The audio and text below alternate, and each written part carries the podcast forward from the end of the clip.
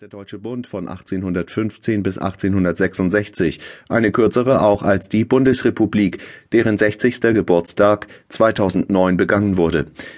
Es begann mit der Kaiserproklamation im Spiegelsaal von Versailles am 18. Januar 1871, die, anders als es das berühmte Gemälde des Hofmalers Anton von Werner suggeriert, keineswegs erhebend war. Ich hatte als Accoucheur mehrmals das dringende Bedürfnis, eine Bombe zu sein und zu platzen, dass der ganze Bau in Trümmern gegangen wäre, schrieb Otto von Bismarck einige Tage später an seine Frau Johanna. Am 9. November 1918, nach der militärischen Niederlage im Ersten Weltkrieg und der von Kiel ausgehenden Revolution, lag der Bau tatsächlich in Trümmern. Kaiser Wilhelm II. dankte ab, und auch die anderen Monarchen räumten ohne Widerstand fast freiwillig das Feld. Für dieses geräuschlose Verschwinden einer einst so selbstverständlich respektierten Institution hat sich die Geschichtswissenschaft erst vor kurzem zu interessieren begonnen. Dabei hatte es schon die Zeitgenossen aufs höchste irritiert. Mir griff es an die Gurgel, dieses Ende des Hohenzollernhauses, so kläglich, so nebensächlich, nicht einmal Mittelpunkt der Ereignisse, englische Meilen Abstand von der Küste, parallel mit dieser laufen. Hinter diesen Hügeln aber beginne fruchtbares Land. Die Eigentümer desselben sind Namakas, von deren Häuptlingen ich das Besitzrecht erwerben werde, fährt Lüderitz fort. Sein Plan, deutsche Waren unter deutschem Etikett einzuführen und gegen Landesprodukte zu tauschen, um die hohen Importzölle umgehen zu können, die er in einem von den Briten kontrollierten Hafen zahlen müsste, brauche er den Schutz des Reiches. Ferner, so habe er gehört, sollen die im Namaka-Lande liegenden Berge teilweise reich an Kupfer und Silber sein. 1883 schließt sein Bevollmächtigter Heinrich Vogelsang mit dem Nahmahäuptling Josef Fredericks einen Vertrag, der Lüderitz die Bucht von Angra Pequena zuspricht, die heutige Lüderitzbucht. Im August folgt ein weiterer Vertrag. Insgesamt erwirbt der Bremer Kaufmann ein Gebiet von 580.000 Quadratkilometern, auf dem rund 200.000 Menschen leben. Der erste Schritt auf dem Weg zu einem deutschen Kolonialimperium. Schon Generationen vor Lüderitz hatten davon geträumt, so forderte der Philosoph Johann Gottlieb Fichte bereits im frühen 19. Jahrhundert, 1859 geboren wurde, annoncierte der preußische General Friedrich von Wrangel einen strammen Rekruten. Der junge Thronfolger kam allerdings mit einer Behinderung zur Welt. Sein Arm war gelähmt und verkürzt. Dieses Handicap und die Komplikationen bei der Steißgeburt haben in Insiderkreisen früh, in der Öffentlichkeit spätestens nach 1918 Mutmaßungen darüber befeuert, ob und wie stark Wilhelm II. psychisch beeinträchtigt war und welche Folgen die Behinderung gezeitigt haben mag, zumal die Beziehung zu seiner Mutter äußerst schwierig gewesen sein soll.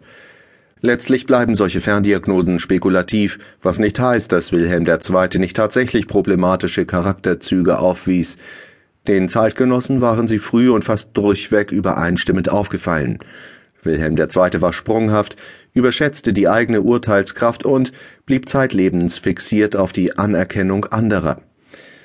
Mit diesen Eigenschaften war Wilhelm II. sich oft selbst das größte Hindernis bei der Verfolgung seiner weitgespannten Herrschaftspläne, denen ansonsten wenig Grenzen gesetzt waren. Bismarck hatte 1870-71 eine Verfassung geschaffen, die dem Monarchen insbesondere in der Personaltage von 2800 Quadratmetern umgeben, wo sie Apfelbäume und Beerensträucher, Rhabarber, Erdbeeren und Gemüse zur Selbstversorgung anbauten. Die reformpädagogische Edener Schule entstand im Jahr 1897 als eine der ersten ihrer Art in Deutschland. Lehrer Dittmann trug hier Sorge dafür, dass die Berliner Stadtkinder ins Freie kamen, die Natur kennenlernten und die alten Naturfeste im Frühling zur Sommersonnenwende und zur Ernte mit Tanz- und Blumenkränzen begingen. Wer in Eden leben wollte, der musste nicht nur gerne barfuß im Sand gehen und Äpfel ernten, sondern sich allgemein für eine einfache, aber veredelte Lebensweise entschieden haben und auf alle Nervengifte verzichten. Bis heute mahnt eine Emailleplakette im Zentrum des Ortes, die Bewohner dieser Siedlung meiden den Alkohol und den Tabak, Besucher werden gebeten, nicht zu rauchen, damit der Jugend kein schlechtes Beispiel gegeben werde. Wie können wir verlangen, dass unsere Kinder die Kulturlaster ablegen, wenn wir Erwachsenen ihnen nicht mit gutem Beispiel vorangehen? Der Vorstand der Obstbaukolonie Eden. Wenn man von der Haltestelle Eden aus in das Gewirr aus Sand- und Asphaltwegen der Edener Gartenwelt eintaucht, lautet der großspurige Wahlspruch der Hapag, und schon darin liegt die tragische Ambivalenz dieser Erfolgsgeschichte. Angefangen hat Berlin als ein Nobody im Hamburger Hafen. Mit erst 17 Jahren nach dem plötzlichen Tod seines Vaters übernimmt er dessen Auswandereragentur. Sie liegt nahe den Hamburger Landungsbrücken, dort wo Berlin aufgewachsen ist, zwischen Poller und Dalben, Matrosen und Kränen. Der Hafen ist seine Welt.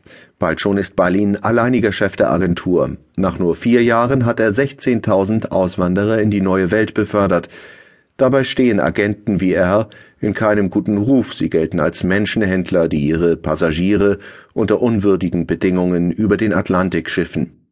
Berlin will, so seine Geschäftsidee, die Überfahrten erträglicher gestalten. 1881 tut er sich, als nach brutalen Pogromen in Russland die Zahl der jüdischen Auswanderer stark ansteigt, mit Edward Kerr zusammen.